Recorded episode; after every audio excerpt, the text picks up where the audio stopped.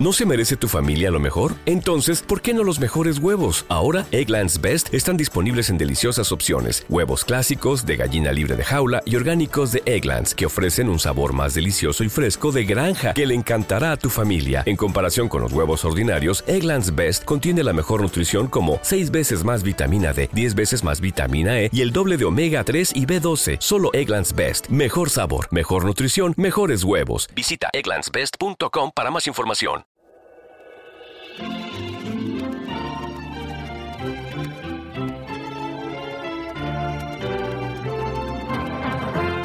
El Señor Jesús dijo, Yo soy el camino, y la verdad, y la vida. Nadie viene al Padre si no es por medio de mí. Hoy te presentamos ese camino. Escucha este mensaje en la voz de Cornelio Rivera. La fotografía en el periódico mostraba a un hombre con sus manos esposadas y con su cabeza inclinada tratando de esconder su cara de la cámara. Junto con otros acababa de ser arrestado en el aeropuerto internacional de Miami y cuando fue a trabajar esa mañana seguramente no se imaginó que esto sucedería. Estaba muy seguro de sí mismo y de lo que ya había estado haciendo por algún tiempo. Algunos empleados encargados del equipaje y carga de una bien conocida aerolínea pensaron poder continuar con sus operaciones ilegales indefinidamente sin que fuesen descubiertos y mucho menos apresados con su identificación de empleados libremente circulaban de un lugar a otro sin tener que pasar por la rigurosa revisión y seguridad de aduanas, y algunos de ellos se jactaban de la rapidez con que podían extraer de los aviones las drogas plantadas por los proveedores en otros países para pasárselas a sus distribuidores en Norteamérica.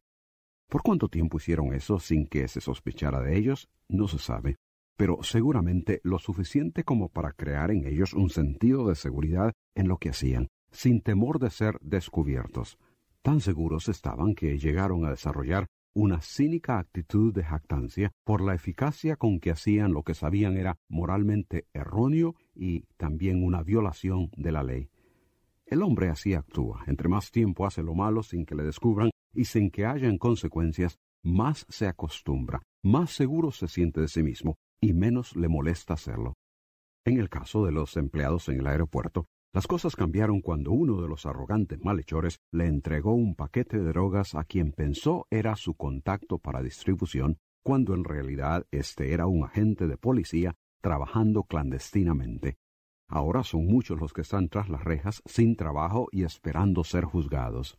¿Piensas tú poder continuar tu estilo de vida sin consecuencias? Varias son las personas que he conocido que son arrogantes y que se jactan de su error como que si lo que hacen fuera una gran cosa.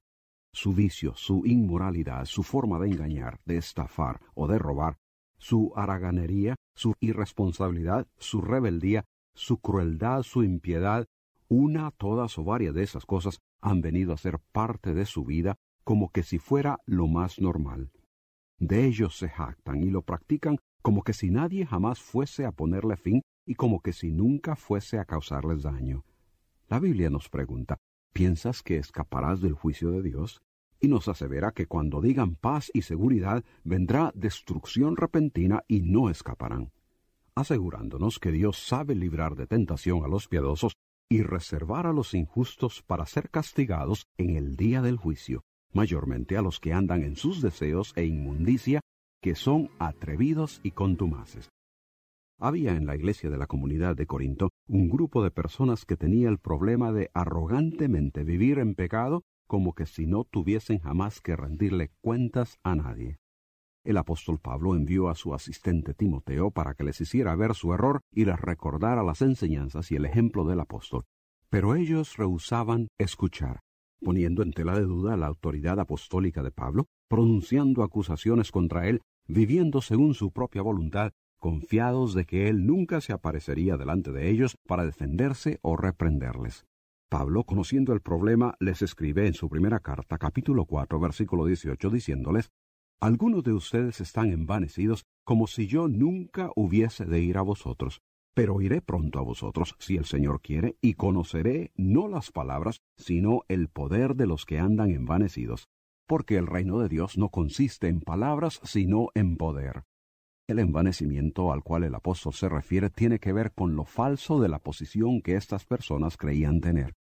el término en griego, idioma usado por los escritores del Nuevo Testamento para redactar su mensaje, significa literalmente inflado.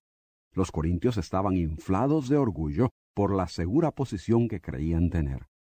Aunque eran carnales en su estilo de vida, en vez de espirituales, aunque pretendían ajustarse a la sabiduría humana y no a la sabiduría de Dios, aunque toleraban la inmoralidad entre ellos, aunque hablaban mal de Pablo y le hacían injustas acusaciones, nada parecía suceder que les arrepentiera por lo que hacían, y Pablo, quien se suponía tenía la autoridad apostólica para hacerlo, estaba ausente y no daba evidencia de hacerse presente. En otras palabras, la ausencia del apóstol, quien era mensajero de Dios y símbolo de autoridad, la consideraban como licencia para actuar según su voluntad. La falta de la presencia apostólica les daba cierta seguridad de que no habría ninguna confrontación ni reprensión sentían que podían voluntariamente seguir ignorando las enseñanzas de Pablo, arrogantemente seguir diciendo de él lo que quisieran. No era de dudar entonces que estuviesen inflados o envanecidos como que si Pablo jamás fuese a aparecer entre ellos. Se sentían intocables, inmunes, exentos de responsabilidad, y esto les daba alas para actuar fanfarroniamente. Pero Pablo les menciona que él tiene toda la intención, dentro de la voluntad divina, de ir a ellos, y cuando lo haga, los que con arrogancia han pronunciado palabras infladas contra él tendrán que responder con hechos y no con sus vanidades. Cuando Pablo asevera que el reino de Dios no consiste en palabras sino en poder, desea indicar que si los que arrogantemente actúan según su voluntad y acusan al apóstol pertenecen verdaderamente al reino de Dios, tendrán que demostrarlo con hechos. Pablo mismo ya había dado prueba de su autoridad apostólica y de su identificación con Dios. Esto tanto con la comunicación de la revelación divina como con la veracidad de su predicación, con su vida ejemplar, con la realidad de haber visto al Cristo resucitado y con el poder de Dios demostrado en milagros y portentos de los cuales muchos podían testificar. Es la vida de la persona y no lo que la persona dice lo que da a conocer la realidad de su identificación con Dios. Nadie puede continuamente vivir en pecado pretendiendo que no es así y esperar que no habrá consecuencias que confrontar. En el caso de los corintios, Pablo les reta a que decidan qué es a lo que quieren tener que responder.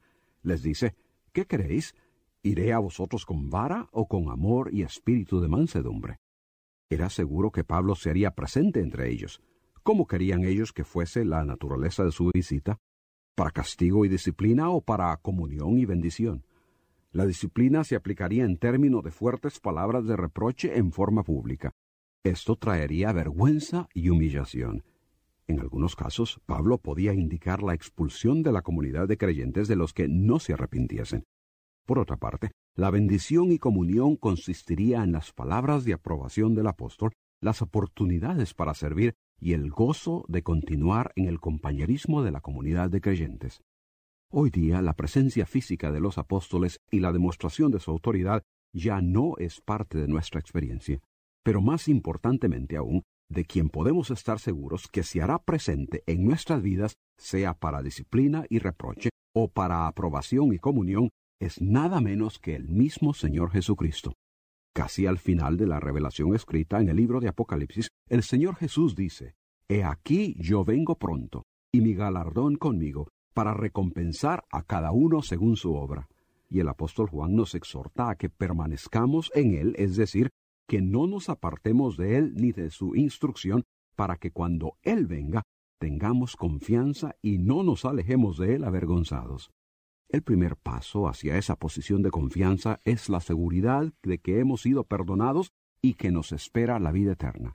Esta seguridad la obtienes cuando te arrepientes de tus pecados y por fe aceptas el sacrificio de Cristo en la cruz a favor tuyo, creyendo en tu corazón que Él es el único camino a Dios y Señor de tu vida. Sométete a Él. Deja a un lado la vida de pecado, ya no más jactancia por lo que no vale nada ten por seguro que no puedes vivir indefinidamente con impunidad. Un día estarás delante de Cristo. ¿Quieres que Él venga a ti con aprobación o con rechazo? Todo depende de la manera que tú respondas a Él con tu vida hoy.